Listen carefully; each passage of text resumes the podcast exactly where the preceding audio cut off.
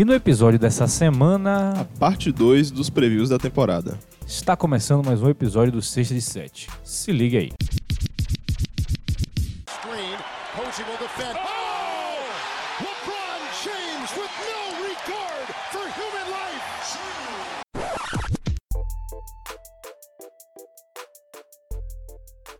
Saudações, caros ouvintes, sejam bem-vindos a mais um episódio do Sexta de Sete. Essa semana com o nosso episódio de número 30, em homenagem a eles, Steph Curry, Scott Pippen, o grande David West, o maior ainda, Rashid Wallace e o maior de todos eles, Michael Beasley. O dragão chinês. O único que foi MVP da China, então, já que os outros não foram MVP da China, eu posso dizer que ele é o melhor de todos. Stephen Curry só foi MVP unânime. Não é Mas ele foi. ah, vamos comparar Estados Unidos e a China. Quem tem É. mais gente? A China. Então, quem foi melhor dentro da galera que tem mais gente? Entendeu? Hum, Sentiu a minha lógica? Ok. tá. Michael Beasley deles. Então é isso aí, pessoal. Começando mais um episódio do 637. Essa semana com a parte 2 dos nossos previews da temporada. Vamos falar hoje sobre os times da Conferência Oeste que não foram para os playoffs. Então, a gente vai ter a oportunidade de falar do Lakers, porque o Lakers não foi para os playoffs na semana, ah, na semana passada. é foda. Na semana Na- passada também. O Lakers não foi nos playoffs. Na semana passada tem uns 5 anos. Então vamos lá, pessoal, começando com os recadinhos que vocês já conhecem. Nossas redes sociais, arroba sexta de sete. No Twitter e no Instagram, nosso e-mail é sexta de sete ponto gmail, sexta de sete, arroba gmail.com.br, travei. Eita, isso tá bom. E sexta de sete.wordpress.com é o nosso site. Se você quiser entrar em contato com a gente, procurar algum episódio, procurar alguma postagem, não sei o que, que você quer, é por lá que você consegue encontrar a gente. Se você está ouvindo a gente pelo Apple Podcasts ou pelo Spotify ou por alguma outra plataforma, dá aquele review. Se você gostou, divulga para algum amigo. É, e vamos lá, vamos conversar sobre basquete. E hoje, para essa linda conversa sobre a Conferência Oeste, está comigo aqui ele, Arthur Rios. Fala, galera. É, a gente vai abordar agora uma conferência que é de ninguém e é de todo mundo ao mesmo tempo. Exatamente. Então vamos nessa. Isso aí, pessoal. Meu nome é João Vitor. Eu não sei se eu falo meu nome todo episódio, mas Você hoje fala. estou falando. Falo? Então, É. vamos começar com o primeiro bloco falando sobre o nono e o décimo colocados da Conferência Oeste do- da temporada passada, Sacramento Kings e o Los Angeles Lakers.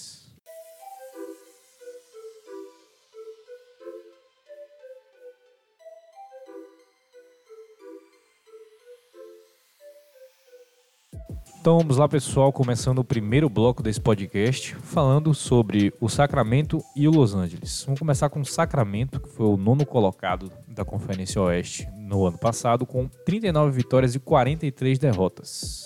Perfeito. É, o Sacramento. São dois times. Vamos lá. Esses dois times que a gente vai falar primeiro são muito interessantes porque o Sacramento entra na lista de times que eu julgo que mudaram relativamente pouco. Sim, E o Lakers entra na ca- categoria de times que mudaram muito. sim, Ou seja, um a gente tem uma confiança, sabe o que esperar, sabe projetar mais jogadores, o esquema e como vai acontecer as coisas. Em uma parte, porque em outra parte nós temos um técnico novo isso. em Sacramento. Mas acho que o, o- pelo menos o, o estilo dos dois, do técnico e do time novo se adequam, né? É claro, ele foi contratado para fazer o trabalho que ele já estava fazendo antes. Sim. Então, É, tem mais ou menos o que esperar. é, pois é. Não, é. Mas, e por que, que ele foi contratado? Né? Tipo, que a gente observa que Luke Walton queria implementar no Lakers um pace ultra veloz. Sim, E a gente bem sabe que o Sacramento Kings foi o terceiro maior pace da liga no ano passado. Então a gente está unindo aí é, o poderio, a velocidade, né? Uhum. o poderio físico de Fox, Bagley, todo o pessoal que realmente tá pronto para fazer uma, um ataque baseado no é, baseado completamente, tipo, não completamente, mas gastar o menor tempo, menor quantidade de tempo possível para atacar o adversário. E também o caso da transição, né? Que a gente sabe que a transição é uma arma muito poderosa no basquete, que é quando você pega o, o, o adversário de uma forma mais despreparada na defesa e com um, um, um armador desse, como o Darren Fox, que é um dos armadores mais rápidos da liga, ele mostra ser bastante habilidoso e principalmente em transição, você tem que explorar essa velocidade do jogo que você tem. Então a gente pode esperar muito que o Kings continue jogando muito nesse pace rápido, nessa transição. Luke Walton queria implementar isso com o Lakers, não conseguiu devido à chegada de LeBron James e a outras coisas que acontecem com o front office do Lakers e quem sabe ele consegue fazer esse desenvolvimento agora com os jogadores mais jovens. E eles também têm peças muito interessantes com o Buddy Hield, com o Mervyn Bagley, que não chegou a jogar tanto no ano passado. Tem o Kyle Guy também, que veio de Virgínia, da, da Universidade de Virgínia, sendo campeão agora. E eles também trouxeram é, o Trevor Ariza, o Harrison Barnes. Então, é um time que vem preparado para trazer esse pace mais rápido, a transição, também pegar um pouco mais na defesa e também um pouco mais nessa bola de três, que é o que, é, é o que a liga está se tornando. Muita transição, bola de três. É. E, e, sempre é só, ponderando os arremessos. É só complementando, ele é, são os líderes de, da NBA em fast break points e tipo pontos é, off turnover. Sim. Fast break points são os pontos de transição, Exato. né? Que não a defesa não está preparada e os pontos é a partir de turnover são também você converte é, a transição, Exato. você rouba a bola, né? E aí você faz a transição. Então, tipo, uma estatística complementa a outra, isso que eu quero dizer. Exatamente. E, ou seja, é bem interessante esse time, é o estilo de jogo que foi implementado e que eles provavelmente vão continuar esse ano. Exatamente. Bom, o que, é que você espera do, Sacramento? Uh... No ano passado, eu lembro que a gente estava torcendo para eles conseguirem chegar nos playoffs, porque realmente foi um dos times é. mais divertidos de assistir Sim. na temporada passada. Era um time que eu puxava. Eu não acompanhei tanto no início da temporada, mas do meio para o final. Eu comecei a assistir eles, ainda mais quando ficou mais interessante a briga dos playoffs, eles talvez conseguissem chegar no final. Eu achei que o nível caiu um pouco do meio para o final do ano. Eu achei que eles começaram bem melhor. Quando eles implementaram o jogo, né, nas primeiras semanas. Sim. Aí começou a funcionar, aí o time realmente estava rodando bem. Aí a partir disso, depois, principalmente depois do, do, All-Star, eles tiveram uma campanha pif. É. Eu, é. Foi exatamente a época que eu comecei a, a. Talvez pode ter sido de que os, os adversários começaram a ficar mais difíceis. E aí eles começaram a perder mais jogos, porque é também um time muito novo ainda. Mas de qualquer forma eu comecei a acompanhar porque é um time muito interessante de assistir. Eu coloco eles no mesmo patamar do Atlanta, por exemplo, que são times jovens com, tec, com um basquete mais moderno, um basquete mais diferenciado e trazendo essa diversão para a gente poder assistir. E eles também têm um, um cara que está vindo de uma Copa do Mundo sensacional, foi o Bogdan Bogdanovic. Eles têm também o Bielitsa, então são caras que podem trazer uma bola de três, que eles têm nesse time implementado com uma estratégia interessante que o Luke Walton vai trazer pra gente, pode ser bastante. É, eu acho que vai ser também. Eu coloco eles no mesmo patamar do Atlanta como um top 5, top 8 times para assistir essa temporada, com certeza. É, total. Além disso, eles foram um quinto time que. Eu tô falando essas coisas, tipo, quinto time, terceiro time, porque esse é um time que as coisas estão. É, vai, vai, ter menos ruído de uma temporada para outra do que os outros. Sim. Né? Muda, mudou pouca coisa. Né? Então é o quinto time em pontos no garrafão, né? Pontos gerais. Sim. E o sexto time que mais tomou ponto no garrafão também. Então, o problema... Que é um negócio engraçado, porque ponderando a saída, né? Que a gente vai falar daqui a pouco, mas a gente pode sumarizar todo mundo que saiu. Mas perder Kallenstein, Sim. né? O, o pivô principal do time, pode ser uma, um, um step back, né? Uma, uma retroceder um pouco dos dois lados da bola nesse sentido. E o que é que você acha? Você acha que, tipo, ah, não vai interferir tanto assim? Porque. Eu espero que não interfira tanto porque realmente vai ser. Se eles começarem a ser explorados no garrafão, vai ser uma coisa que vai. Não vai afetar tanto, porque a gente sabe que a bola de 3 vale mais do que a bola de 2. Mas você precisa, a gente aprendeu isso com o Warriors, né? Você precisa ter um pivô que faça o seu trabalho, principalmente defensivo, dentro do garrafão.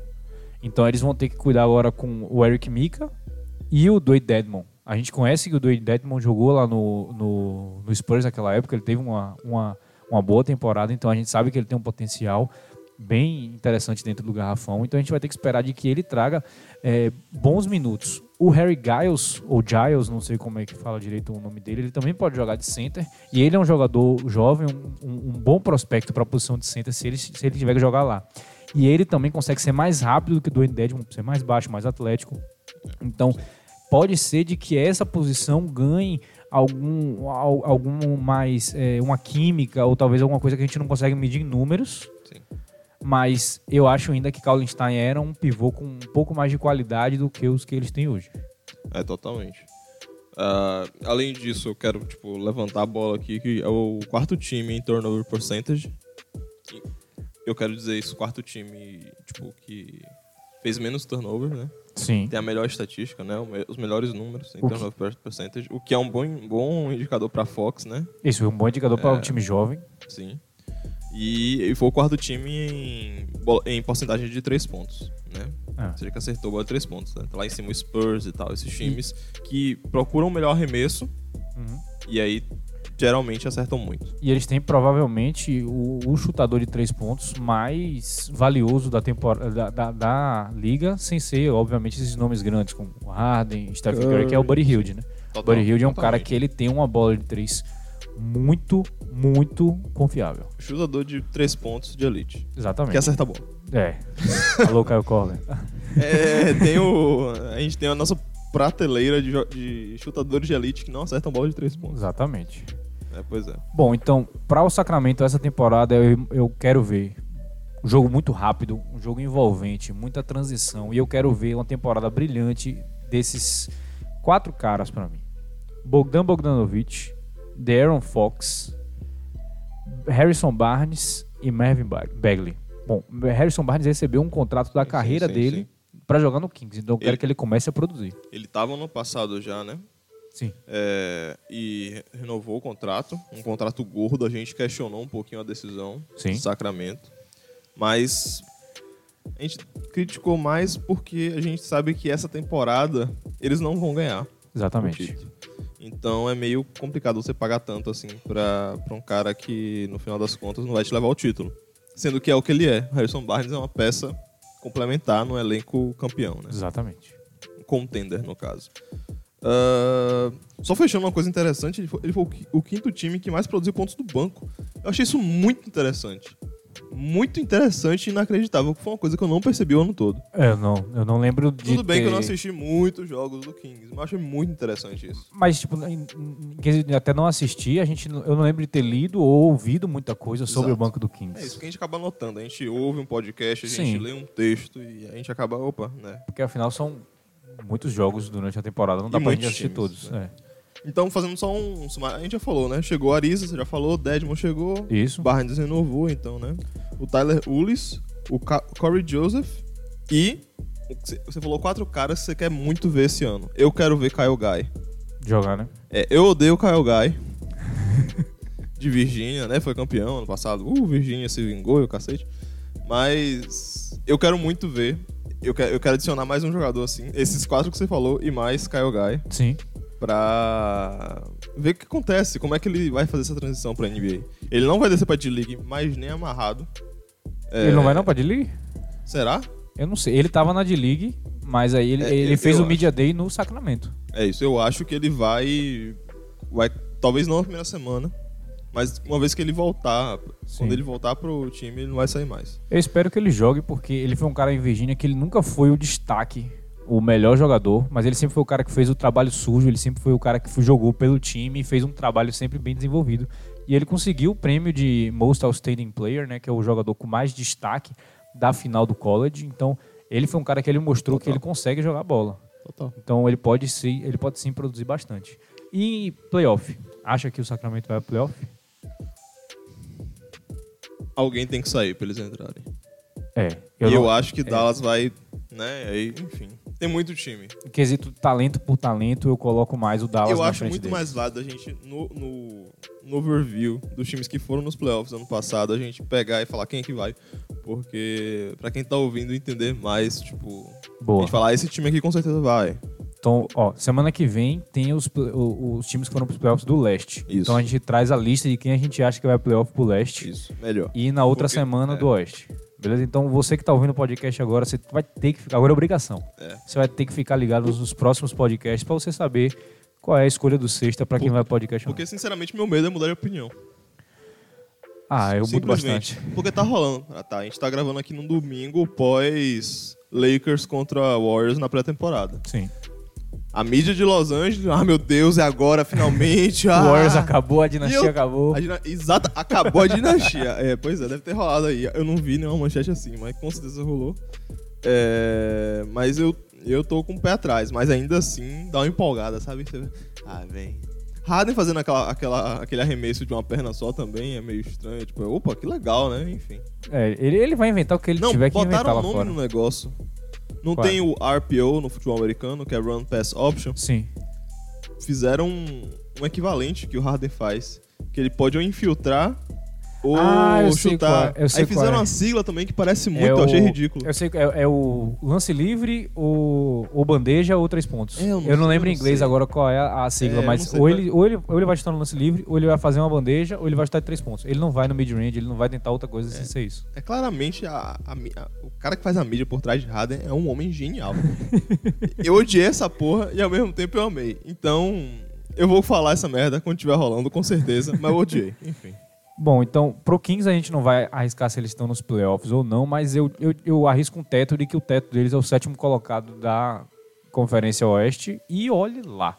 Se não for o oitavo. Se eles forem pros playoffs, eles não vão acima disso, acredito. Vai ser um time bastante interessante pra gente ver os jovens se desenvolvendo e Harrison Barnes eh, tendo espaço e podendo desenvolver 100% do seu basquete.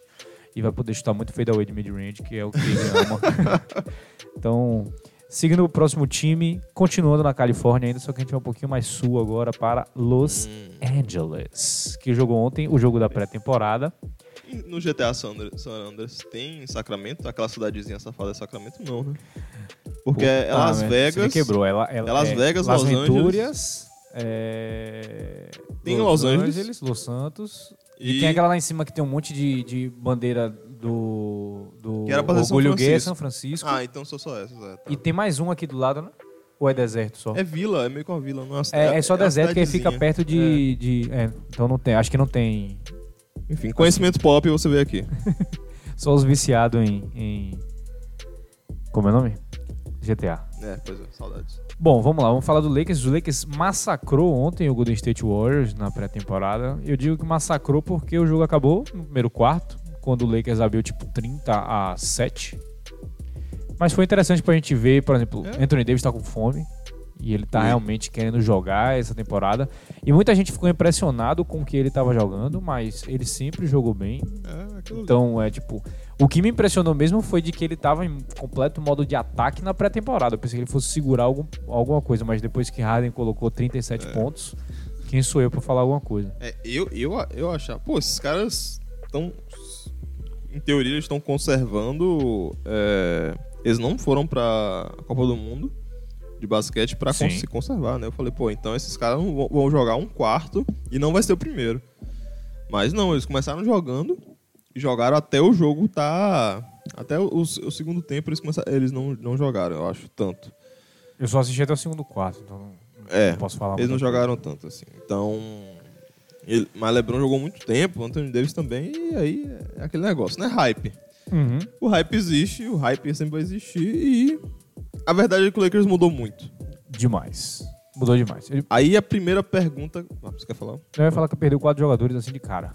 Não É. falar. Então é aquele negócio. O Lakers, que eu falo no começo, o Lakers se encaixa na categoria de times que mudaram muito é, no- do último ano pra esse. Sim. não só os jogadores, jogadores importantes, titulares, Sim. mas também o técnico, o pensamento, a filosofia. E não só o técnico, a comissão técnica mudou. Exato, mudou tudo, né? É. Repaginada. De um Então, ano pro outro, o Lakers, de repente a gente saiu de um time que a gente podia mais ou menos prever a linha, porque a gente conhecia mais ou menos o trabalho do Luke Walton, e a É. gente tinha os jovens pra trabalhar com o LeBron James, e hoje a gente não sabe. É, mas basicamente o que aconteceu é- era o Luke Walton, então era um ataque rápido, né? Sim. Buscando Fast break e tal. A gente sabe que o LeBron, é, com certeza, influenciava no plano de jogo. Então ele, ele queria realmente esse jogo rápido, esse jogo lá dentro. É, Ele queria trabalhar off-ball também, né, que ele tinha falado. Ele Queria. queria trabalhar sem a bola, ele queria deixar a galera trabalhar mais e ser uma opção pra trabalhar até com spacing, que não é muito característico dos times que tinham ele, porque ele jogava mais ou menos sozinho, não sei se é aquele Cleveland que foi campeão e tudo mais. Os outros, o, último time que ele levou pra final Foi ele sozinho jogando 48 minutos, então ele queria tirar um pouco desse, desse peso, dessa carga dele também, porque a gente sabe de que LeBron James está entrando agora no seu ano 17 e ele está ficando velho, então é, não, não, não pode mais jogar 48 minutos e, e ele teve uma lesão no ano passado que tirou ele de mais de 15 jogos, que foi o que acabou a temporada do Do Lakers. Lakers, sim. Acabou. Era uma vez La La Land. Exatamente. E aí agora o time perdeu quatro jogadores jovens só para trazer LeBron James. Foi Josh Hart, Brandon Ingram, Só pra trazer. Anthony Lonzo Davis. Ball e quem mais? Que foi? Josh Hart, Brandon, Brandon falar logo Ingram, quem saiu. Lonzo, Ball, BI, né? Brandon Ingram. Ed Hart. Bullock saiu também. a Red Bullock, É, Bonga saiu também. Sim. Chandler saiu. Tyson, certo? É, sim. Muscala, ok. Lance e o alemão. Mo Gonna make Wagner. É, não, foram três jogadores pro Anthony Davis, eu falei errado. Foi Josh Hart, Brandon Ingram e Lonzo Ball, E certo? Pique, né? É, e pique. É, mas é porque eu tava pensando Kuzma. Eu tava botando Kuzma no meio, mas Kuzma ainda tá. Tá Graças lesionado, inclusive. É verdade. não Então, jogou ontem. esses três saíram, veio o Anthony Davis, e aí eles tiveram que colocar algumas peças que o torcedor do Lakers não gosta muito para poder estar. Por exemplo, eles renovaram por um preço muito alto quem teve o Caldwell Pope. Só rapidinho, antes da gente entrar em quem, tipo, quem ficou, quem chegou, é, a gente não pode muito né, comparar o esquema como o, time jogou ano passado, mas tipo, uma coisa interessante que eu percebi, que olhando os números de novo, né, revisando, Hum. é que LeBron e Kuzma foi, uma, foi a, dupla, a terceira dupla mais eficiente, é, sem o corte de minutos, né? Eficiente que eu falo é efficiency field goal percentage. Ah, só no ataque, então. Não, é, é o net, é a diferença. Ah, ok. E usando o corte de minutos, né, para o, o terceiro quartil do, da distribuição de minutos, é, o, é foi a dupla mais eficiente. Sim. Então é interessante. Então a dupla mais eficiente está voltando para próxima temporada, né? E Só- esse, e esse corte é interessante que é pra gente saber de que tem realmente muitos minutos jogados eles dois, pra não ser um- uma coisa que aconteceu Sim. durante 10, 15 minutos na temporada e a gente ter a informação errada de que é a dupla mais eficiente. Bom, Kuzma é o jogador jovem para ser evoluído essa temporada pelo Lakers. Eu não sei se eles vão ter muito essa mentalidade, vai ser mais ele entra lá e joga e, e continua. É ganhar, eu acho. Não tem muito É. essa mentalidade de ganhar. Eles trouxeram, renovaram com jogadores que o Lakers não queria muito renovar, quem teve os Caldwell Pope e Rajon Rondo, que eram, acho que a torcida mais, mais queria que não continuassem, né, esses dois. Acho que mais Tava ruim, né? Jogaram mal e tal, ano passado aí. é, mas aí vamos ver o que é que esses caras podem trazer para os playoffs, que eu acho diria impossível de que o Lakers não vá para os playoffs esse ano. É. Ah, Obviamente, a gente levando em consideração que eles vão estar saudáveis e tudo mais. É. Porque com Anthony Davis e LeBron James, eu acho muito difícil de que não vão para os playoffs. Sim. E aí tiveram as novas adições que vieram aí. Foi Danny Green, DeMarcus Cousins, que inclusive se machucou, Avery Bradley e ele, Dwight Howard. Sim.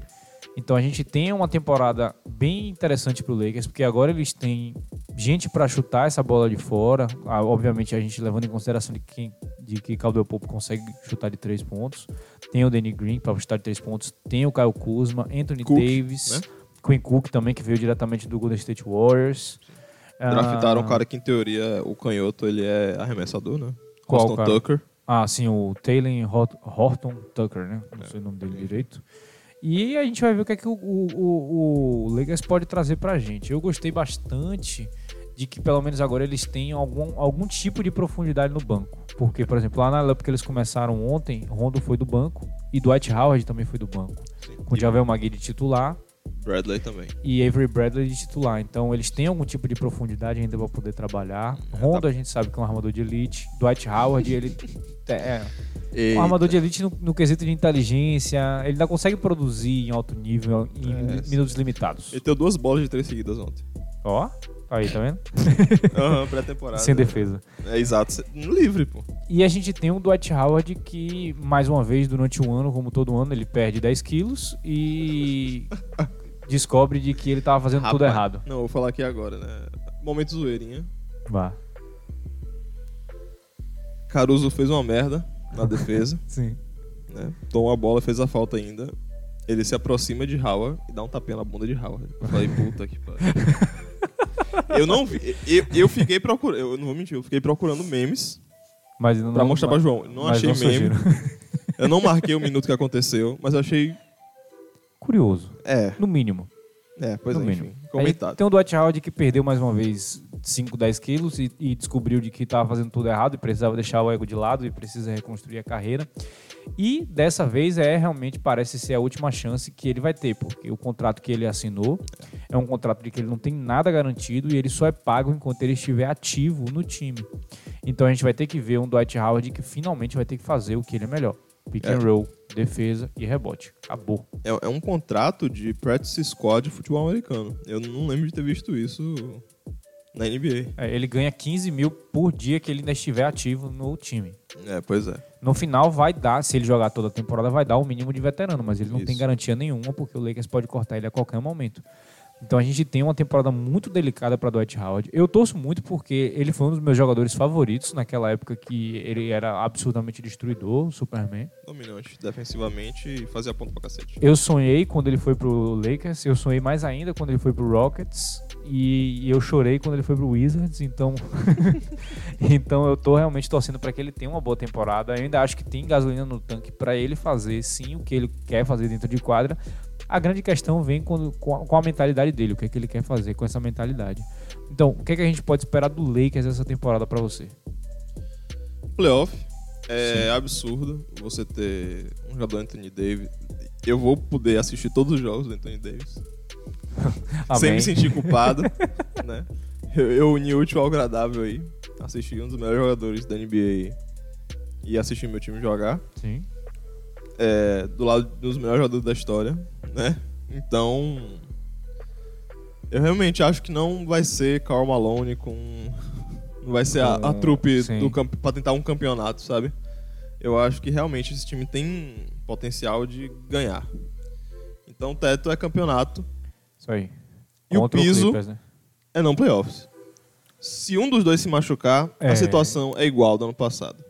Não igual porque um compensaria, mas se, se ficar 50%, é, 50%, né? Tipo, vitória-derrota, eu acho que não é suficiente nesse oeste. se começarem a criar dúvidas e todo aquele negócio, e o front office começar a trabalhar errado, que nem aconteceu, destruir a química do vestiário, a acontecer muita coisa estranha, né?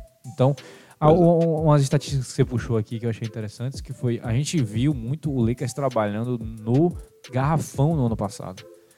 Então, sem essa bola de três. E como a gente falou aqui, eles foram é, segundos, é, segundo time com mais pontos no garrafão e segundo time com melhor aproveitamento no garrafão. Porque estavam jogando muito dentro do. do- Tinha jogos que o o Lakers fazia quase 60, 70 pontos dentro do garrafão e muito pouco bola de três.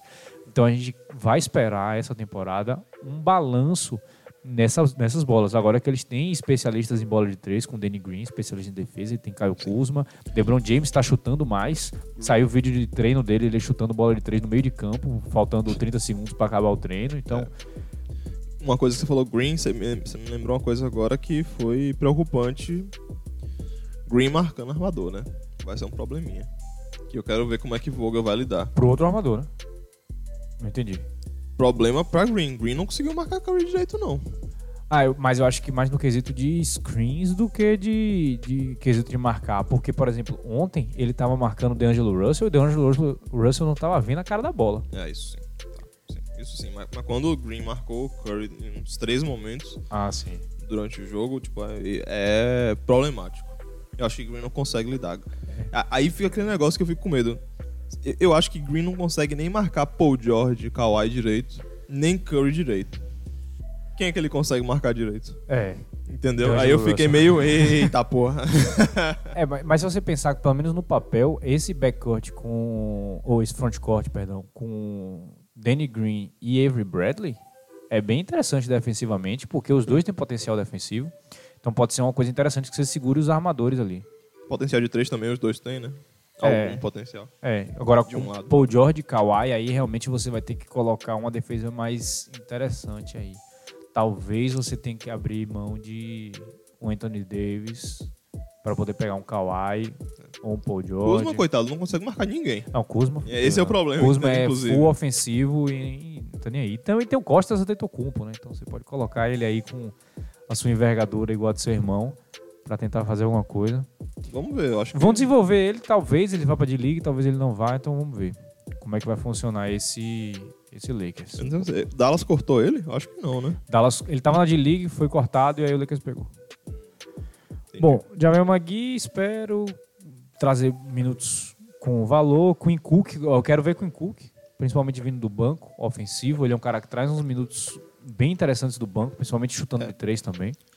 Esse elenco é otimizado de verdade com LeBron e Anthony Davis em quadra. Então, eu vi muitos torcedores, muitos analistas também falando que, tipo, é- é- talvez fosse melhor é, deixar o LeBron jogar mais no primeiro quarto, deixar Anthony Davis jogar mais no segundo quarto. Eu acho que não é bem uma relação Kobe-Shaq, sabe? De deixar jogar mais num quarto ou no outro. Eu acho que eles se complementam muito. O LeBron é muito diferente de Kobe. É. Entendeu? Então eu acho que é, a otimização Master Blaster do Lakers é com os dois em quadra. Sim, e ontem, E aí, quando você tira, tira, tira os dois também.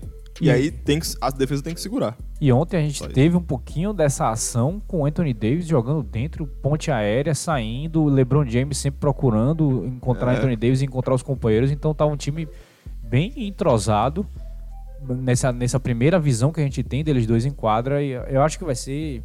Obviamente, a gente nem coloca eles no top 5 times mais interessantes para assistir, porque eu acho que tá obrigatório que você vai ter que assistir o Lakers, vai ter que assistir o Clippers, vai ter que assistir o Rockets, vai ter que assistir Eu o acho que a Thunder. ESPN vai. Quantos jogos?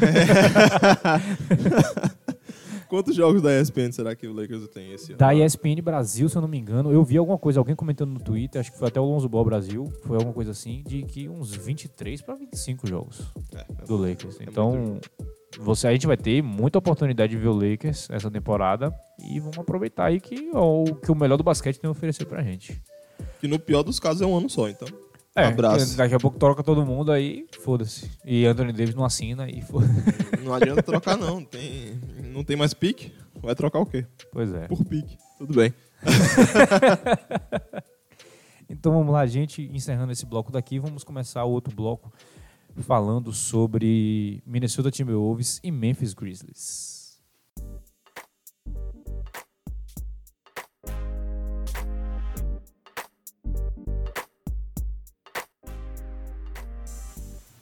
Bom, agora vamos pro bloco que a gente vai falar do Minnesota Timberwolves e do Memphis Grizzlies. Começando primeiro com Minnesota. Ele se encaixa na categoria de times que não mudou muito, porque se a gente considerar que Butler saiu durante a temporada, É, hum, eu co- comparando só com o final da temporada, né? O, o Timberwolves do final da temporada, né? Quem chegou e quem saiu. Ah, Mas vamos lá vamos nessa. o caos que foi Minnesota temporada passada. Os 10 jogos de Jimmy Butler. Os treinos de Jimmy Butler. No ano passado. São coisas do passado agora. Agora a gente vai ter um time que finalmente, né, a- a- o front office do Timberwolves sempre, a ideia sempre foi deixar Towns como líder, como a cara da franquia. E agora, mais do que nunca, ele é Sim. teve que sacrificar muito talento, Jimmy Butler, pra isso, mas agora ele é. Dito isso, o que, que precisa acontecer pra esse time ser, su- ser sucedido, na minha opinião, é simplesmente Kat dar outro passo é, na. Tipo, ele já é um All-Star, a gente tem esse consenso, né? Sim. não dito. Mas ele, para ele dar mais um passo, um jogador fora de série, de fazer 20 pontos, 15 rebotes todo jogo. Mais que 20 pontos, porque ele faz mais pontos que isso. É a chave pro Minnesota é ter algum sucesso essa temporada. Então, todo e qualquer sucesso do Minnesota passa por ele. E aí você pode discutir depois quem são os próximos, né? A gente vai, a gente vai falar quem ele saiu e quem chegou. Mas é, é- é- a perda de talento é significativa também, né? Uhum. Mas a gente vai discutir um pouquinho mais esse time agora. O que, é que você acha do Timberwolves? Pra mim é exatamente o que você falou. Minnesota foi mal, torcedor do Minnesota, mas vocês não vão ser campeões. É. Talvez vocês não cheguem nem nos playoffs. É- Pra falar a verdade. Sinceramente, nesse momento, tem a categoria de times que são os times do futuro. Atlanta, o próprio Grizzlies. Minnesota não é o time do futuro mais, na minha opinião. É muito engraçado isso. Exatamente. E aí é engraçado. entra exatamente o que você falar. Ele tem que se tornar um time do futuro. Ele não vai ser campeão agora, então também não é o time do agora. Ele tá entre essas duas categorias e sofrendo. Certo? Ele É foi o pros limbo, playoffs. limbo aí? da NBA. Exatamente. Foi pros playoffs com o Jimmy Butler. Todo mundo vibrou. Beleza. Na outra temporada voltou, hora que era pra dar o salto, teve confusão, não deu nada. Então o que, é que vocês precisam agora? Qual é a receita de sucesso pra NBA? Espaço em cap e uma estrela. Traz outra estrela, complementa essas estrelas e vence o jogo. É, é- é- é dessa forma, simples, obviamente, colocando sem levar é, e se acontecer, se acontecer aquilo, de forma simples para você competir em alto nível no playoff, você tem que fazer assim. Veja o que o Clippers fez, veja o que o Nets fez. Esses times começam com identidades, com estrelas, e aí trazem outras estrelas e formam um time competitivo. E quem é sua estrela agora em Minnesota? Carl Anthony Towns. Exatamente o que você falou, exatamente o que Arthur falou. Precisa com que Carl Anthony Towns dê um salto e faça valer o salário que está recebendo. Ele recebeu um É, contrato sim. extremamente grande. E no ano passado foi a coisa que a gente mais bateu aqui. Você pode ouvir as, as versões antigas do, do, do 637, principalmente falando do Minnesota, de Jimmy Butler. A gente batia muito em Carl Anthony Towns. Por que, que esse cara não está sendo um líder dentro de quadra? O que é que ele está fazendo? Ele está desmotivado, ele está chutando bola é, completamente é, é, sem pensar numa jogada, sem pensar num detalhe. Então isso é muito ruim quando você vê o cara com mais, de, com mais, com mais contrato, com mais expectativa, com mais talento fazendo isso. Outra coisa que tem que acontecer, Andrew Wiggins, você tem que se fazer útil dentro de quadra, amigo. Tem que acontecer alguma mudança pra você virar alguma coisa, pelo menos. Você tem um contrato muito grande também. É, pois é, eu, eu quero puxar uma estatística que, que o Minnesota liderou. Sim. Você já está vendo pra ela, né? É o defensive rating? Não. Defensive rating. Ah, sim, que liderou. Ok, Liderou. ok, ok. Eles foram 24 defensive rating. Ou seja, a defesa foi ruim. É. Muita gente fala que Towns não sabe defender. Na minha opinião, ele tem um potencial defensivo gigante. Olha o tamanho do cara, como é que ele não vai ter um potencial defensivo? Então, ele não, de- não defendeu bem, né? Tipo, depois que Butler saiu, depois que se- acalmaram, depois que é, Thibodeau saiu também. Sim. Ainda assim, ele não tava defendendo bem, mas aí, tipo, a gente deu ba- bastante e falou, ah, tudo Ninguém bem, né? mais. É. Olhando os números. Ok. É, pois é. Mas me fala aí, o que foi que o Minnesota liderou? A quantidade de primeiras picks do draft por jogo. O- Tem que Os- explicar, né? é, Vamos Porque, lá. tipo assim, no- se você entrar no site da NBA, tem, tem um. Tem uma coluninha, tem uma linha que é, é, pontos produzidos por time de jogadores de loteria. Boa. De pontos. 1 a 15, né? Loteria 1 a É. 15. É uma 15 ou uma 14? Uma 15. 1 a tá, 15. tá, tá. Você- Não, 1 a 14 que Antetokounmpo foi 15 não foi na loteria. É isso. Enfim. Tá. Tem pontos produzidos por loteria. Tem é, pontos de jogadores é, é, Que não, que foram não foram loteria. loteria. E tem first overall points per game. Que é o pessoal que foi escolhido como o melhor talento disponível no ano Exato. do draft. Também conhecidos como Carl Anthony Towns e Derrick Rose. E, eu acho que no time é só isso. E Andrew Wiggins. Ah, é Você verdade. esqueceu que foi a primeira Ah, pick. Cara, só 50. Então, Enfim, é. somando esses três caras de média por jogo, são 50 pontos. Vamos lá. Um deles tem uma desculpa para não colocar muito ponto. Tá velho. Derrick Rose. Ok. Somente. E da velha não. Ele tem Ele não tem o pedaços joelho. dele que não são dele, né? Que são pe- pedaços de titânio que complementam a perna dele para poder com que ela se movimente de uma forma que a gente pensa que ele não tá sentindo dor, mas provavelmente ele tá sentindo muita Ah, ele tá dor. morrendo ali, coitado. Exatamente. Então, ele tem essa desculpa. E mesmo assim, ele teve a- a- uma temporada, uma das temporadas mais brilhantes que eu já vi de um jogador fazer. Porque, pelo que esse cara todo passou, ele teve o career high dele com 50 pontos num jogo sensacional. Ele mudou completamente o jogo dele. Se assistiu um jogo de Derrick Rose na época que ele foi Rookie of the Year, infiltração. Ele enterra e é um cara de 1,80 e pouco, 1,85, ah, no máximo 1,90, de que ele enterra e ele cai no chão com o joelho reto. Ele não liga para o impacto que o joelho dele vai sofrer. Um jogador completamente explosivo, não liga para nenhuma parte da musculatura corporal dele. E essa e a temporada passada, um cara tirando bola de três da cartola, armando o jogo de uma forma muito mais inteligente, se reinventou e mereceu estar onde estava. Começou como sexto homem, virou titular, voltou para o sexto homem, mas sempre com essa posição muito importante dentro do time. E Andrew Wiggins, a gente tem que falar de que ele é um cara que ele não rendeu o que ele tinha que render. E a gente olha, toda vez que a gente vê esse cara jogando, a gente fala: esse cara podia ser um destruidor. Ele é alto, ele é atlético, ele é rápido.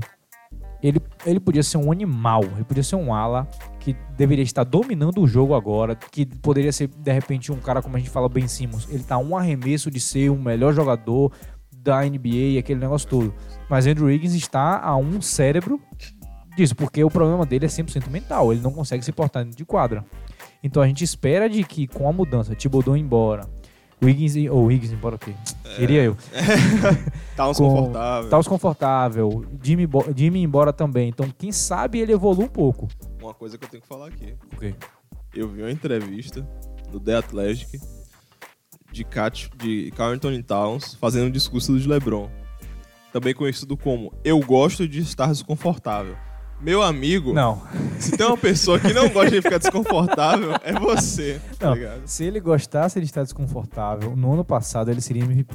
Exa- Total. Porque 100%. não tinha conforto nenhum no ano passado, porque você tinha o seu melhor jogador do time querendo sair, o seu técnico querendo fingir que estava tudo bem, jogando a sujeira para debaixo do tapete.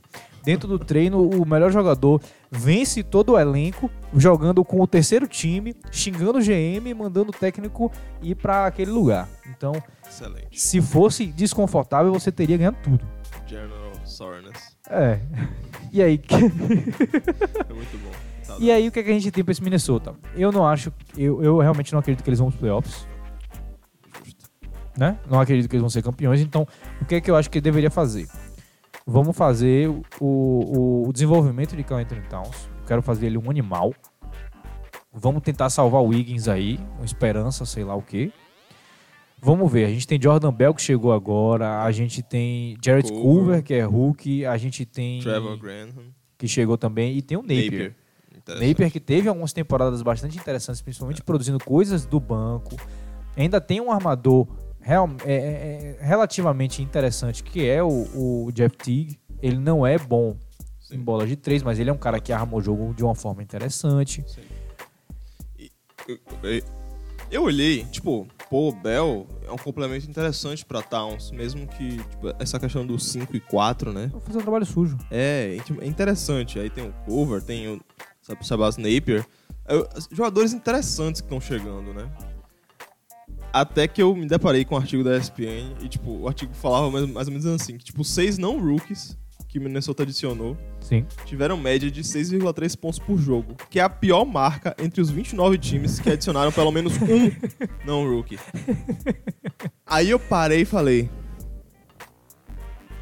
o cara que contratou esses caras, hum, hum, o departamento de, an- de analytics dele é tipo É, pensou no, ele mesmo. pensou no individual, É. mas não pensou no coletivo. Pode ter pensado nos intangíveis. Tipo, eu entendo contratar Bell. Sim, Totalmente. sim, com certeza. Ainda mais Não porque... tá pagando muito dinheiro também, então eu entendo. E também na Faz todo temporada passada ele não teve tanto espaço.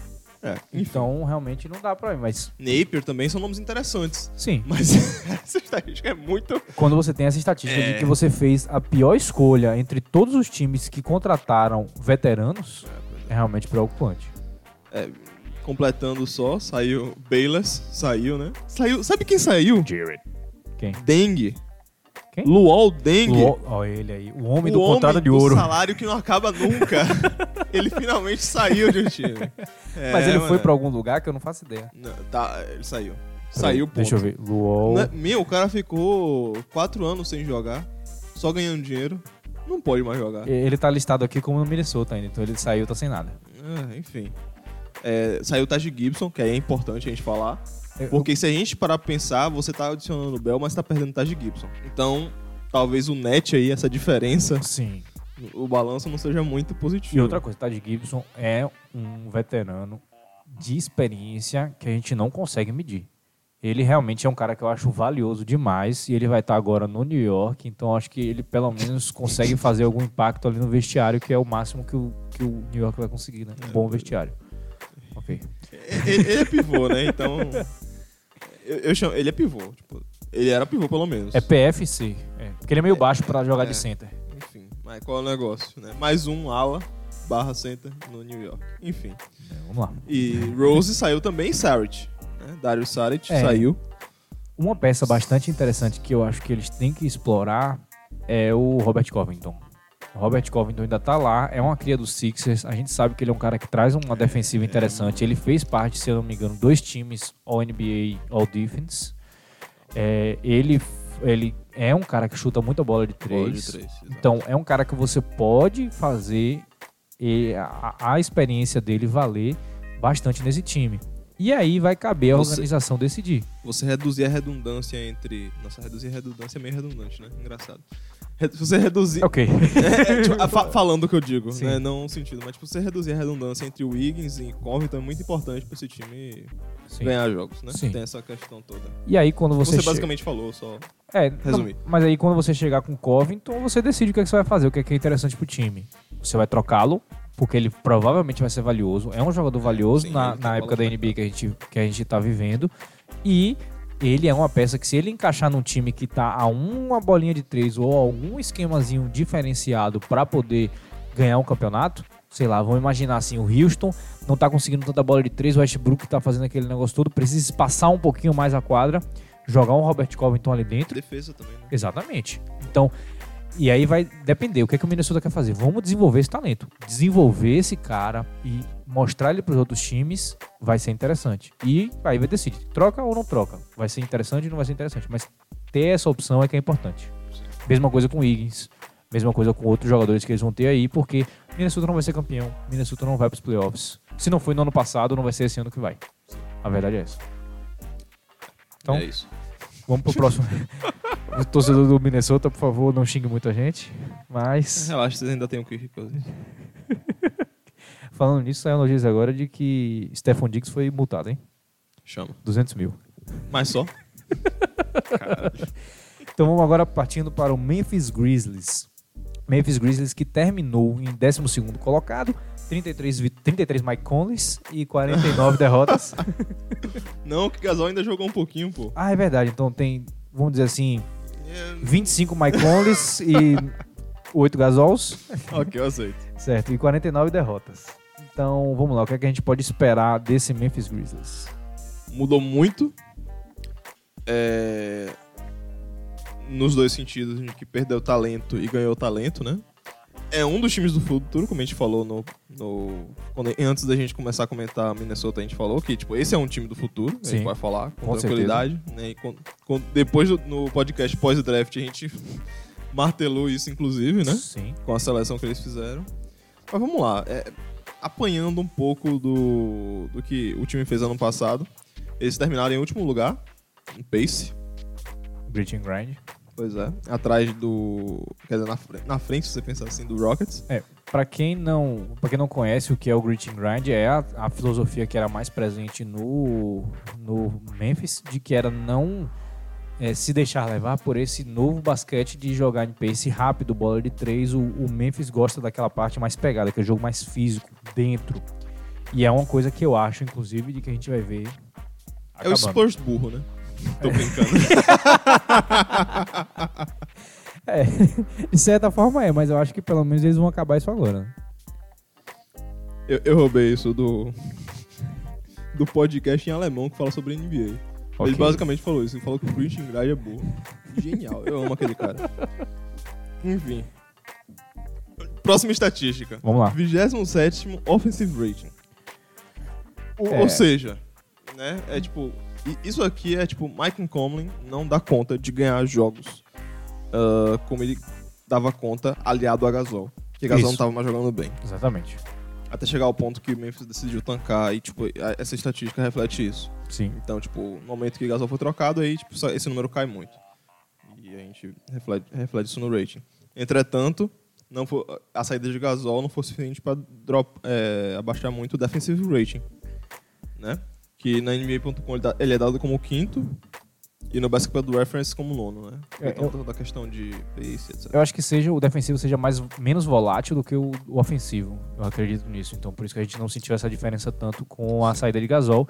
E até porque o time também não mudou muito a, a filosofia depois que o Gasol saiu. Então continua aquele time bem chato de Total. ver jogo, bem chato de atacar, um time encardido. É, é Então- ruim de infiltrar. É um time que é ruim de infiltrar e a defesa do perímetro é boa. É. Então, é, é ruim. É ruim de jogar um time. Você não vai querer jogar contra esse Ah, time. ninguém quer. É, é realmente muito ruim. Eu lembro muito do Thunder jogando contra eles nos playoffs em 2014, 2013. E eram realmente um time realmente. absurdamente chato, principalmente quando Tony Allen ainda estava lá. É, nossa. Abraço, Porra, Tony boa Allen. defesa, né? First team all. Abraço, Tony Allen, então. Ah, Vamos lá, próxima estatística. É, é, isso aqui é meio que tipo quarto, quarto time com em tocos por jogo. Com Ok. 5,5 tocos por jogo, né? Ok. É um número alto, mas tipo aquele negócio, a defesa de garrafão forte, né? Tá sempre pronto pra receber infiltração. Sim. E eles têm um recorde da temporada passada com o maior número de tocos num jogo. Foram 19 tocos num jogo. Porra. Eu te pergunto, contra quem eles jogaram? Eu não faço ideia e eu não fui atrás. Ah, Porque também. esse jogo foi uma merda, com certeza. Se o Grizzlies meteu 19 tocos, a gente, a gente já tem ainda. Então, vamos lá. Primeira coisa, vamos falar do que. A grande coisa que tá movendo o Grizzlies nessa off-season. Eles têm um jogador muito valioso que não quer jogar lá. E eles têm que decidir o que é que vão fazer com esse jogador. O nome desse jogador é Andre Igodala.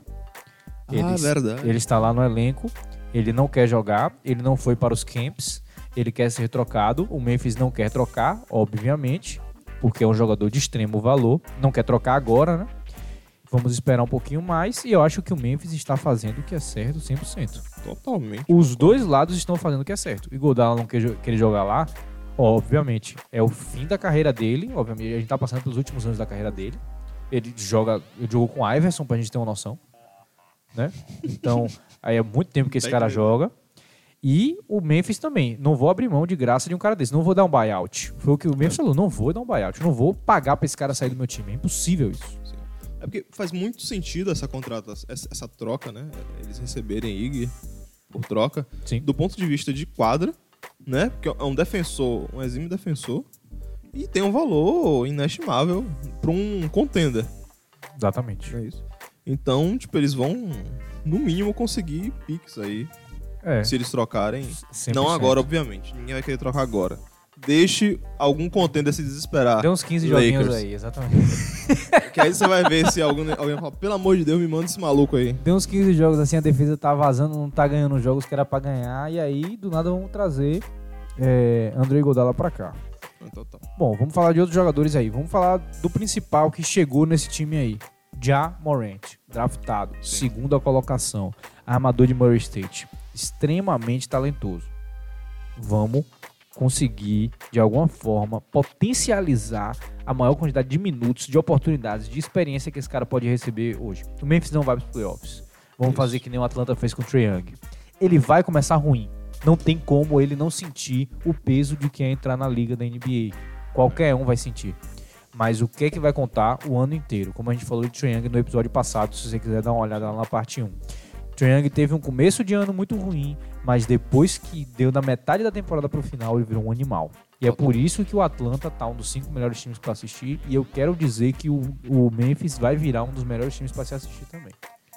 É, eu- é, eu faço das suas palavras ainda lá no podcast pós-draft, que é Pick and Roll, Jamoran, Triple J. Sim. Quadruple J. Já e... Caralho é mesmo. Já e Jaren Jackson Jr. Nossa, Boa. é muito J. Gostei. Mas tá aí, então, tipo, vai ser... É uma combinação hum, hum, fantástica. Eu quero muito assistir isso. E aí, fã da NBA... Se deleita. É, pois é, isso aí é... Time, time de League Pass é, é o Grizzly. Não vai ter muito jogo na TV, mas Sim. com certeza vale a pena assistir jogos desse time. E aí, já puxando o gancho que você falou, né? Jaren Jackson Jr. tem que ser é, lapidado essa temporada, não tem jeito. É, Grayson Allen é um cara que foi draftado também, veio de Duke, é, é um cara chato, chamam ele de Draymond Green.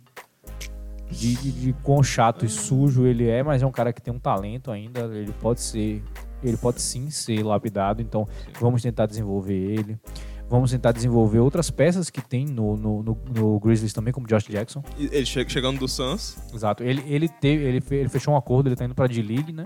Pra poder se desenvolver e talvez no meio da temporada ele volte. Que absurdo. Que, co- que coisa, né? O cara tá... Top coisa. 5. Top 5 no draft. O, Suns, Suns, né? É o Suns, exatamente. Então a gente tem esses, elen- e- e- esses essas coisas pra poder se é, desenvolver. E o maior de todos para se desenvolver, obviamente que a gente aqui é o fanista, Bruno Caboclo.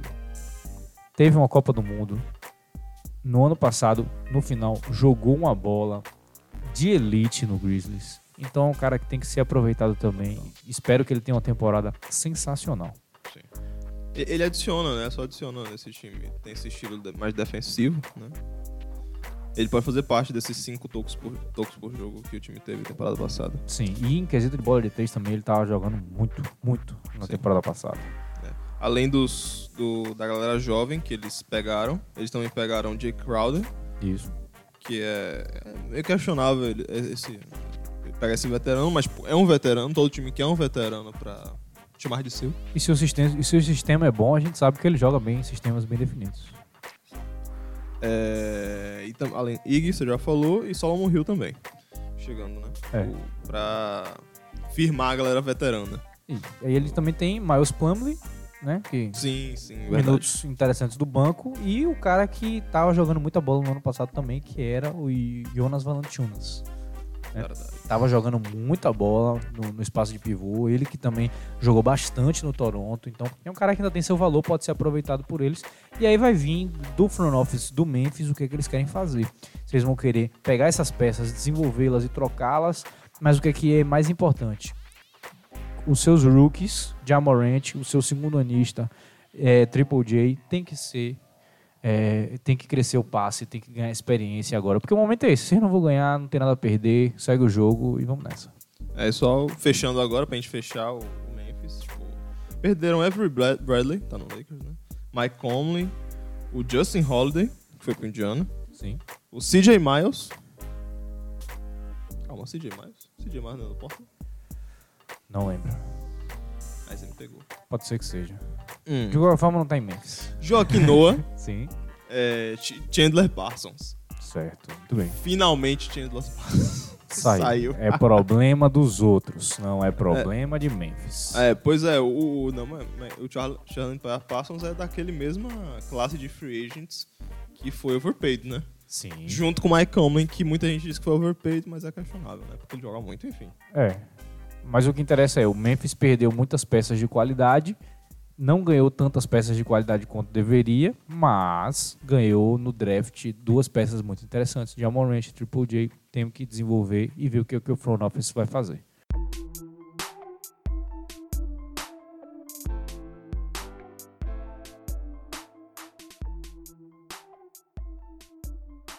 Então, pessoal, iniciando aqui agora o último bloco do podcast, onde a gente vai abordar três times, que são três times bem interessantes para a gente assistir, que é o New Orleans Pelicans, o Dallas Mavericks e o Phoenix Suns. Então vamos começar agora pelo 13º colocado do Oeste na temporada passada, com 33 vitórias e 49... 33 Anthony Davis e 49 derrotas. Vamos ser justos, né? No 33 não que ele saiu antes, né? Então, É, a- ele botou a camisinha, Tom- a, ca- a camisa do That's All Uh, Folks. Ele pensou a camisinha do That's All Folks. Então vamos lá. É, vou, vou- estimar com 22 Anthony Davis, 11 Drew Holidays e 49 derrotas. Sendo que Drew Holiday também se machucou, né? Então, Eita. tá, 5 milagres. Ah, tá bom. Então ocorreu isso aí, né? É, vamos, vamos, vamos, pu- vamos, ó. Vamos lá. O, a, a filosofia do time mudou. Mudou um pouco, Porque não tem Anthony Davis.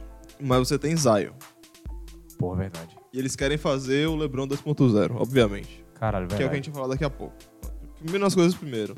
É é- esse time tá no meio do muro. Tipo, ele mudou muito porque você Sim. perdeu Anthony Davis. Você ganhou muita coisa, ou seja, mudou bastante no final das contas.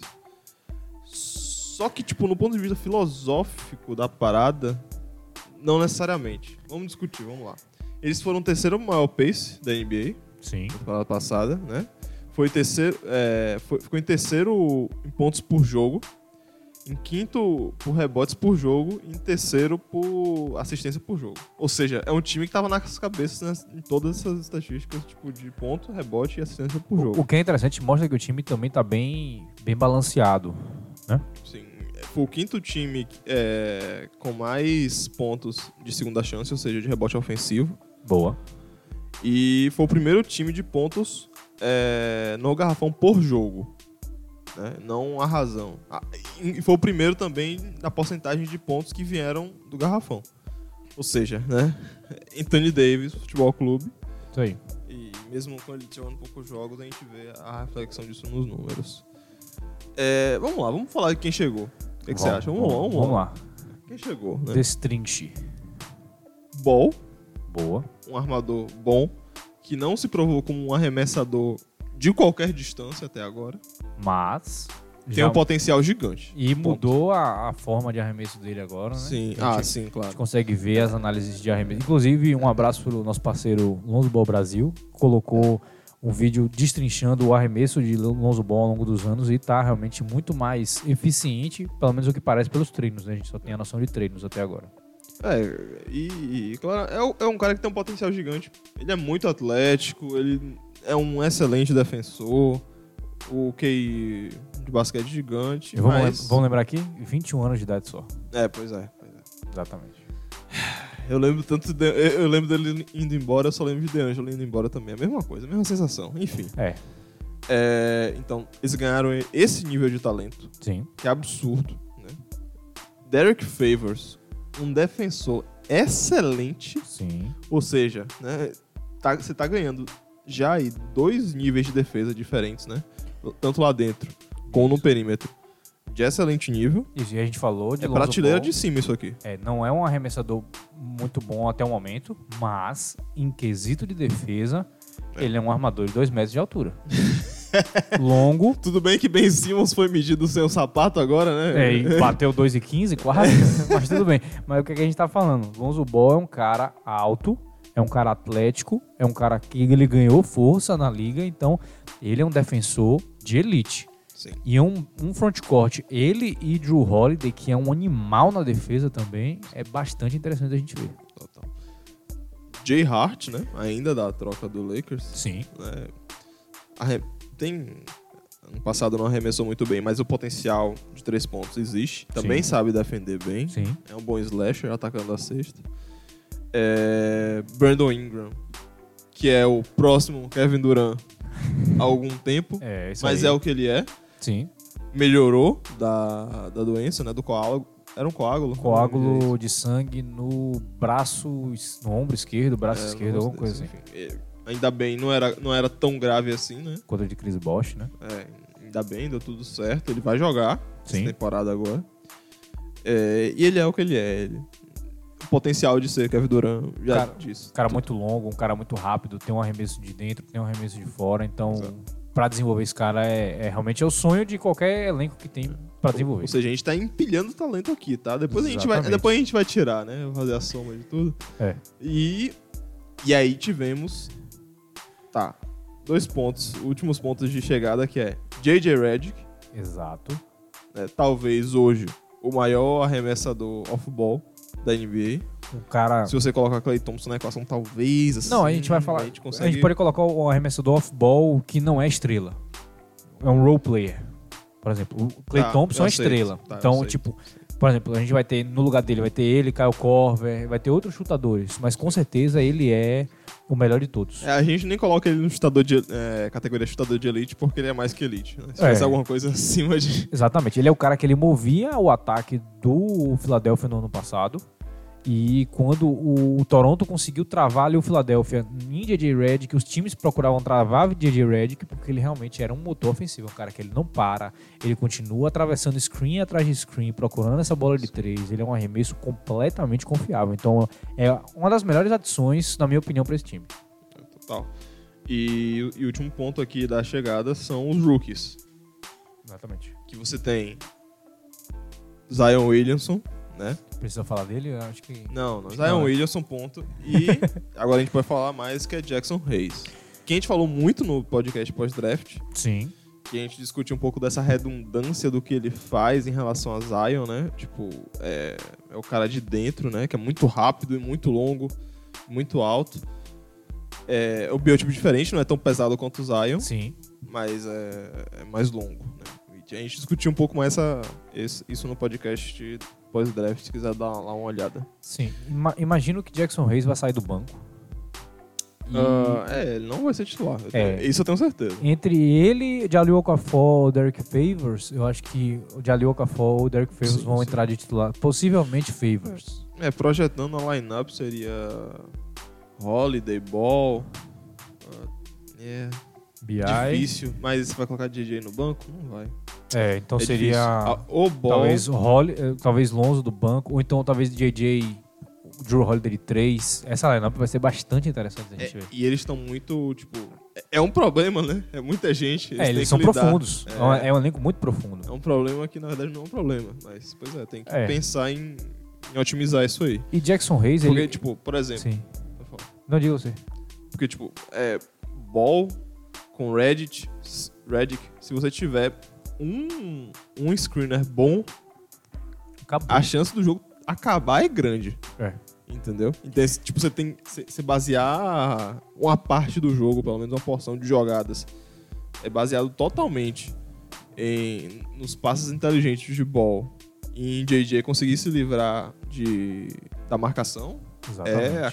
Acaba o jogo. E aí entra o caso de Jalil Okafor, Derek Favors, fazendo Jackson Hayes, o próprio Jackson Hayes. E aí o que eu ia falar é o que? O Jackson Hayes aqui, ele tá listado na lista que eu tô vendo aqui com o Basketball Reference, ele tá listado como forward. Ele não tá listado como center. Interessante.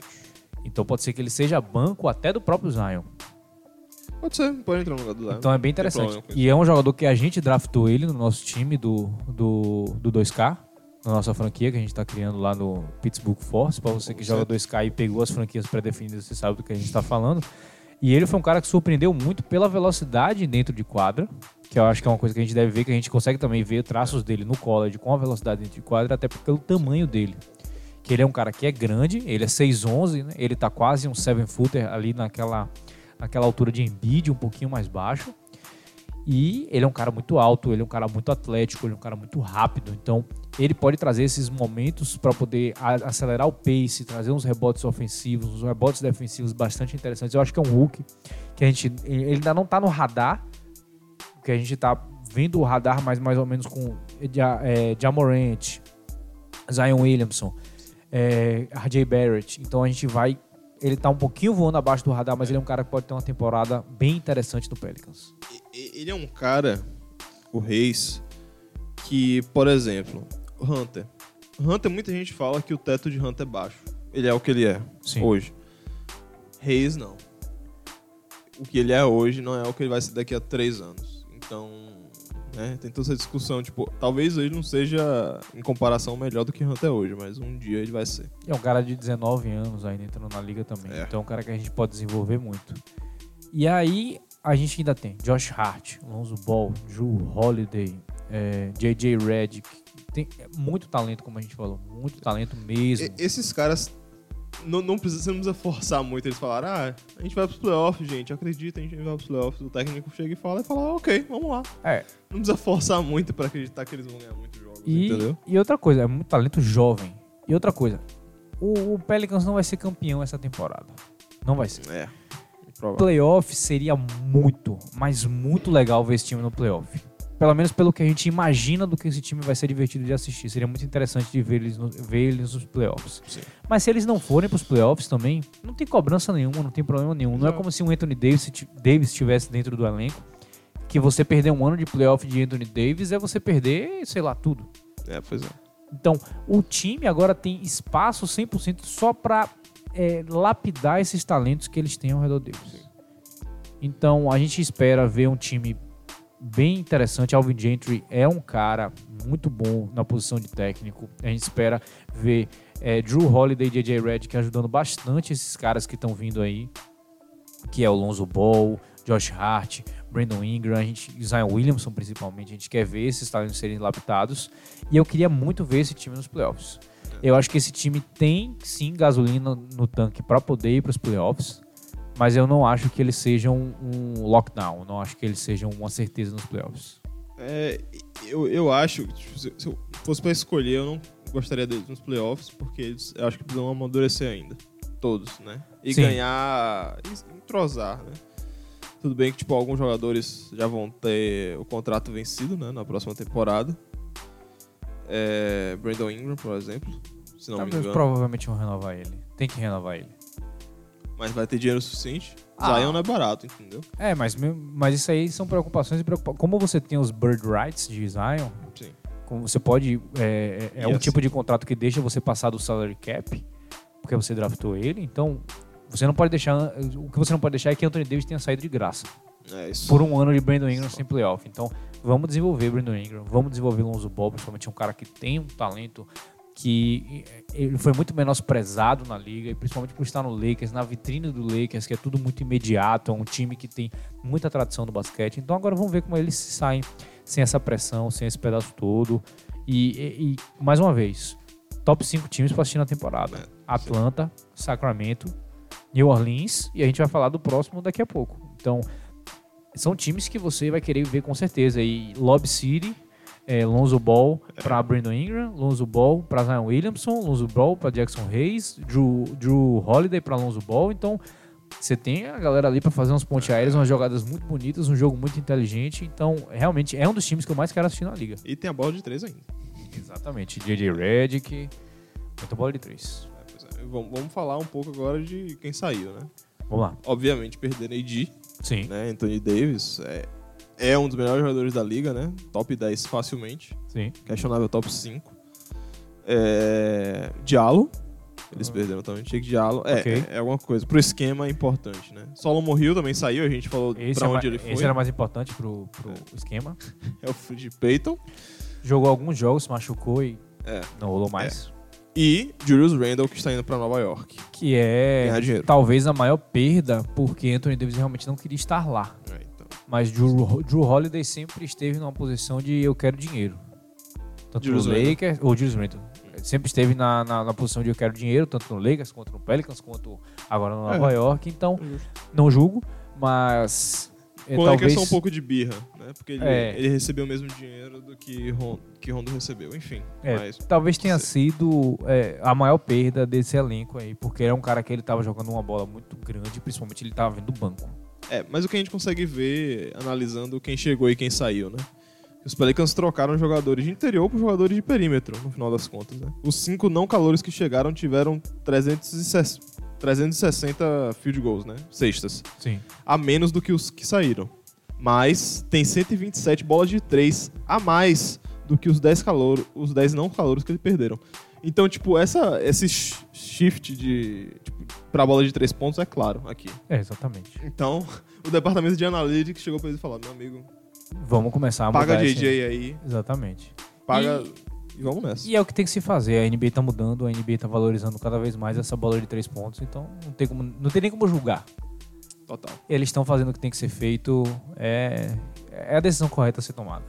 Pra se tornar, pra ficar competitivo na liga. Exatamente. Então, agora vamos partir para o outro time que também é um dos top 5 times para ser assistido. Vou, vou repetir para vocês agora. Não estou colocando em ordem, obviamente. Estou colocando só como cinco times para serem assistidos. Pra assistir. Atlanta, Sacramento, New Orleans e Dallas Mavericks, que é o, que gente- o time que a gente vai falar agora, que terminou na 14ª posição, 33 vitórias, 49 derrotas, menos um Dirk Nowitzki, que se aposentou essa temporada, mas tivemos uma, uma, um- uma adição de que foi menosprezada no draft, porque foi escolhido numa posição muito baixa, que se chama Luka Doncic, Rookie of the Year.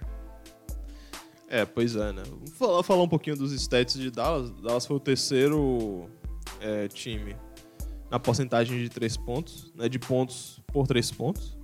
Sim. É, E teve, como você falou, o calor do ano, né? Com 21 pontos, 6 assistências, 7 rebo 7,8 rebotes. 3,4 turnovers por jogo. Todos esses números são por jogo. Então, qual é o negócio? Ele começou o ano muito bem, porque a gente estava sempre comparando com o Trey Young, óbvio, Sim. isso ia acontecer.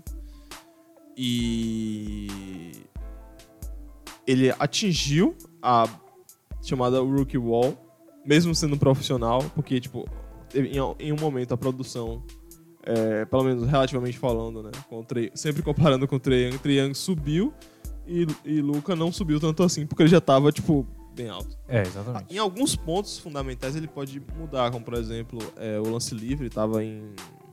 Acho que ficou, tava 75, 78% da linha de Tem que melhorar. livre. Tem que melhorar. E tipo, e- e- esse, subir 10% isso aí, chegar, chegar perto de 90%, ele já vira um All-Star tranquilamente. Sim.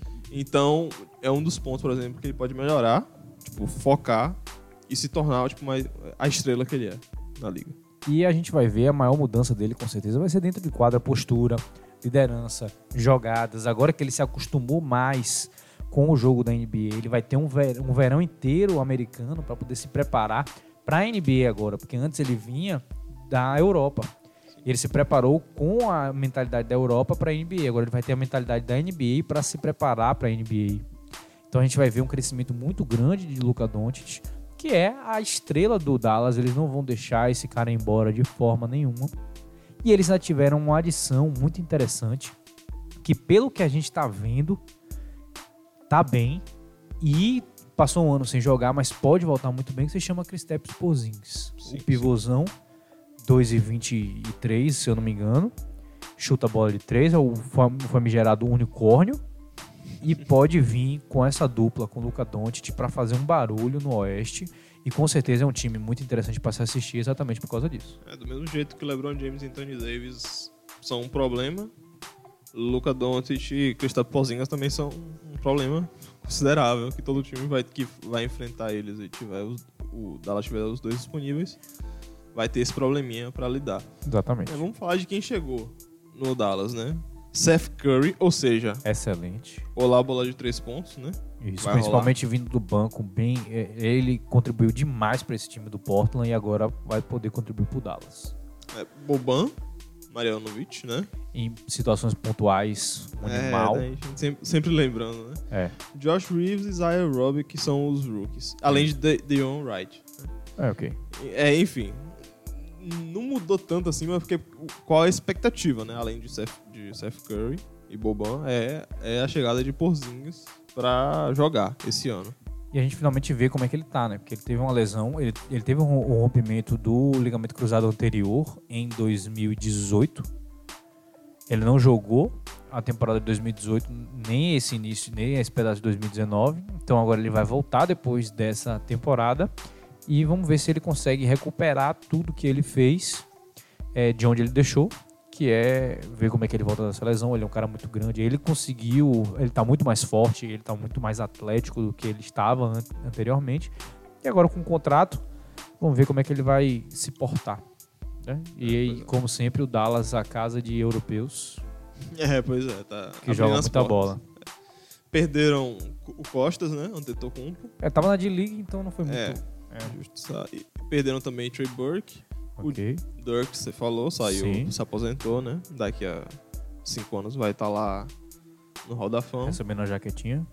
E Salah Mejeri, né? Saiu também. Ok. É, é um jogador que Era um o esquema era importante. é, um né? center que chuta a bola de três, ok. Enfim.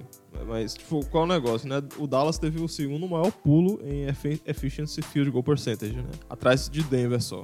Entre os jogadores que eles adicionaram e os jogadores que eles perderam. É, Por exemplo, Burke, né, tem um, um efficiency field goal na temporada passada de 48,2. Seth Curry teve 57,7.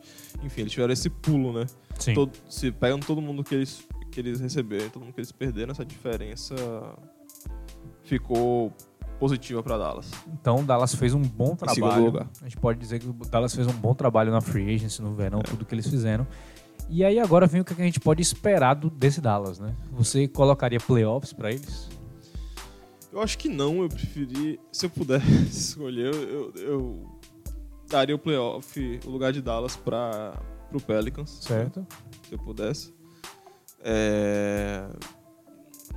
Porque assim, porque, É. tipo, e- eu entendo que o nível de talento de Dallas, né, com esses dois caras é absurdo. E a gente já, tipo, a gente já tem a noção. E enquanto que o Pelicans a gente vai meio que descobrir como é que eles vão funcionar. A gente tem uma Sim. ideiazinha assim por, por alto, mas o Dallas a gente sabe o que eles. O, o monstro que eles podem se tornar. Sim. Com Doncic e Porzingis. Então, não, eu dou a vaga de playoff esse ano pro, pro Pelicans. Pro Pelicans, né? É. Eu gostaria de. É isso, eu gostaria de ver um playoff só do, do Oeste. Só um playoff totalmente do Oeste. Mas é, tem um grande si, né? Que é si Porzingis vai voltar muito bem. Mas eu também não, eu, eu, não quero cravar minha opinião agora, porque realmente, se esse time voltar empolgante, vai ser um negócio muito bonito de ver Porzingis e, e Doncic jogando juntos. Então, vai ser uma coisa provavelmente eu vou querer ver nos playoffs. Então, é, isso é só um um ganho pro fã da NBA, que é que época a gente tá vivendo agora pra poder assistir basquete com esse Oeste completamente lotado de talento. Então, eu acho que talvez eles não, não vão para os playoffs por causa da, da profundidade do elenco. Talvez por causa, talvez isso seja um impedimento, que seja uma vantagem para o Pelicans, que o Pelicans tem mais profundidade. Mas eu tô muito ansioso para ver esse Dallas jogando com Luka Doncic e Kristaps Porzingis. Total. Então vamos encerrar o, o podcast agora com o último time? Vamos.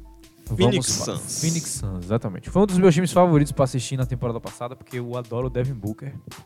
Embora eu tenha assistido assim uns 15 jogos. Porque eles machucou. É, ok. Eu tenho assistido uns 15 jogos também porque o Suns não é muito Ah, tá. apelativo. Mas eu acho que 15 jogos para um, um cara que não é fã do Suns seja bastante. É justo. Bom, vamos lá.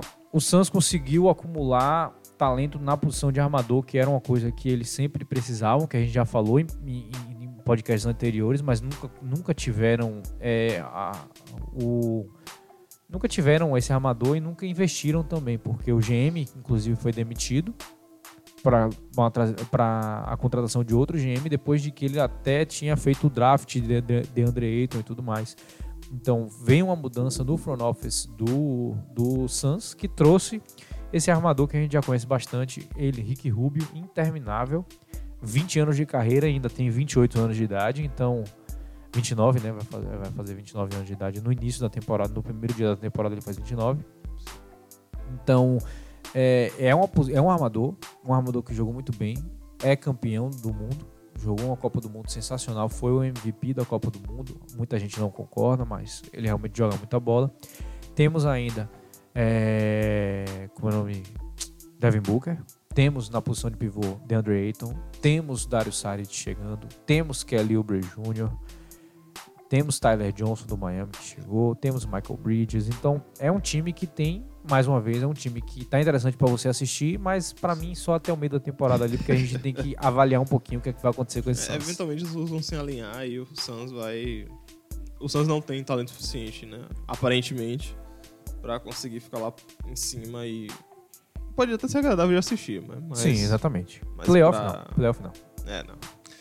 E vamos comentar aqui as estatísticas então do Suns, né? Vamos o, nessa. o quinto time no field goal percentage, né? Assim- É, É, ok. isso não ganha jogo, né? É, É. Assim que a gente descobre que isso não ganha, que lance livre não, não, só o lance livre não ganha jogo, né? Exatamente. É, e aí que tá, eles estão em quinto lugar em lottery picks, pontos per game. Ou seja, É, jogadores Muita que gente de da loteria, né? que são Aiton, Booker, Booker, tinha Dragon Bender, Jackson jogou um pouco também, Jackson né? Então, que jogou, exatamente. E agora eles vão ter Rubio também, né? Que foi pique de É. loteria. e todos esses caras aí contribuíram bastante em pontos por jogo, né? Em comparação aos que não são de loteria. Pois é. É, péssimo defensive rating, o penúltimo, e o antepenúltimo offensive rating, Já era obviamente. esperado, porque É, também não era é. interesse deles ir bem. É, totalmente. E é isso aí. Quem chegou, importantíssimo que você falou, o jogador chave que chegou é Rubio. Sim. É o jogador que, pra dar um sacode no time, realmente é Rubio. Mas também chegou Aaron Baines, Boa. Eu gostei dessa contratação. que é um jogador que tipo, pode fazer a diferença, né? era um- Saindo, sendo que seja, nem que seja saindo do banco. Ele, ele é um cara que ele saiu do banco no Boston e ele É. tinha minutos significativos e minutos muito importantes. Ele chuta uma bola de três a- relativamente confiável. Ele é uma presença dentro do garrafão. Eu gosto, eu gosto de Aaron. Ele- eu acho ele um bom jogador. E mais importante, defende, né? Defende muito sim, bem. é uma presença no garrafão. Além dele, Diallo chegando também, Ok. né? Cameron Johnson, o rookie. Ty Jerome. Sar Dario Saric. É, exatamente.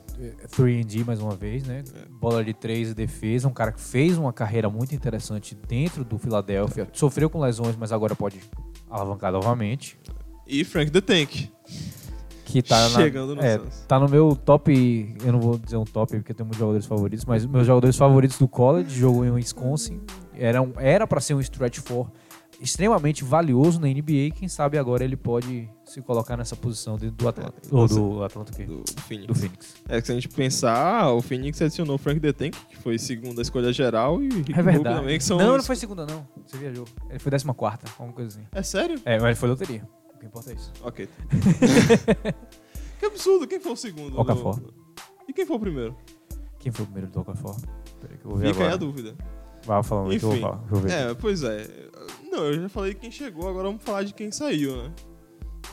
E aí você pensa, pô, sair do Suns, tanto faz, né? Porque um saiu Josh Jackson, que teve problemas fora de quadra. É, durante a temporada, inclusive. Perdão aqui. Okafor foi o segundo e DeAngelo foi o primeiro. Ah, foi isso então. Não, Ok. calma. Okafor foi o primeiro e DeAngelo foi o segundo. Perdão. Ah, ok. agora, então. confundi. agora foi certo. Agora foi certo. Ah, pode voltar. É isso que eu li que eu não tinha a primeira vez. É, Pois é. Enfim. Saudades da Ângelo. Volta pra gente. Golden. State tá com nada.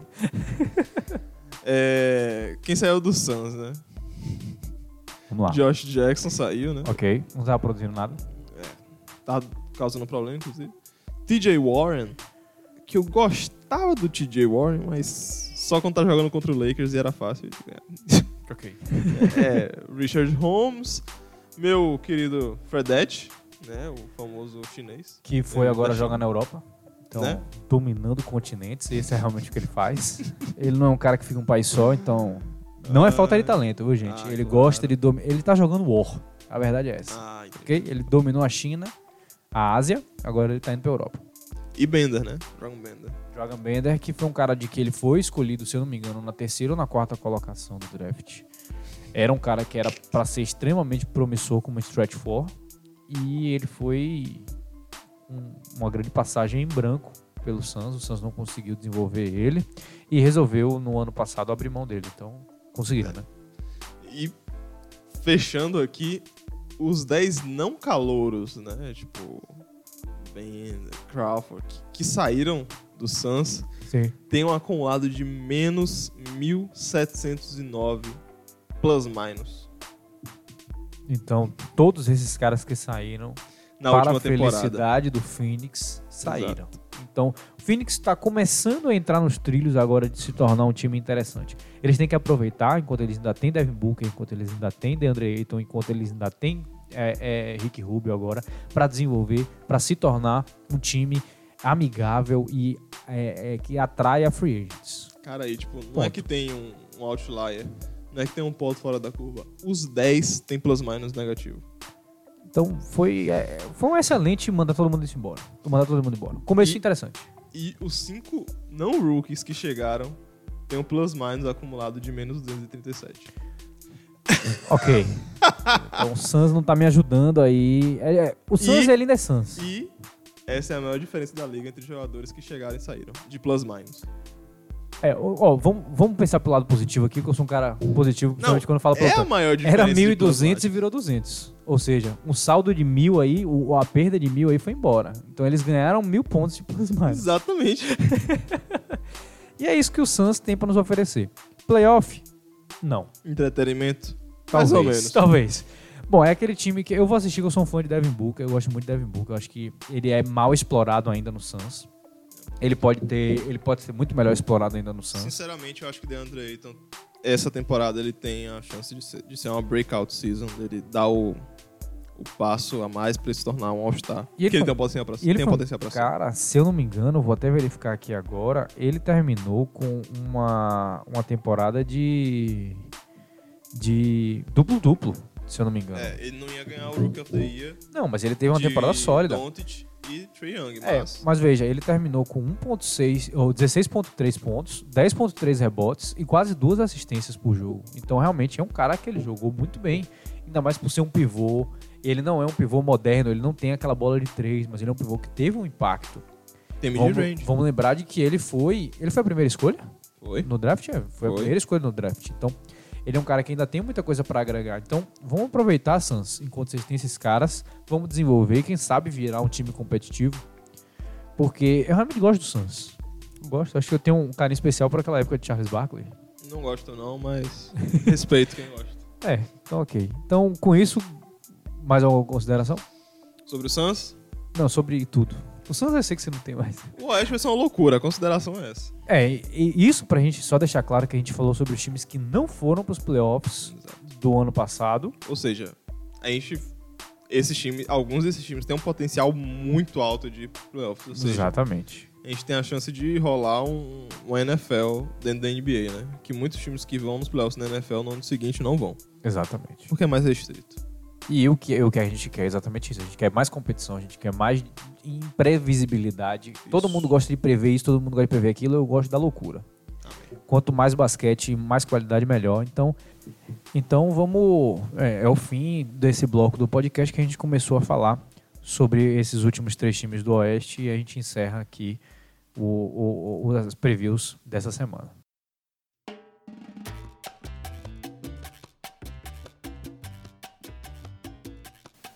Então é isso aí, pessoal. Vamos encerrar o podcast dessa semana com 1 hora e 28 de gravação. Então, um podcast que tem muito conteúdo sobre os times do Oeste que não foram para os playoffs no ano passado.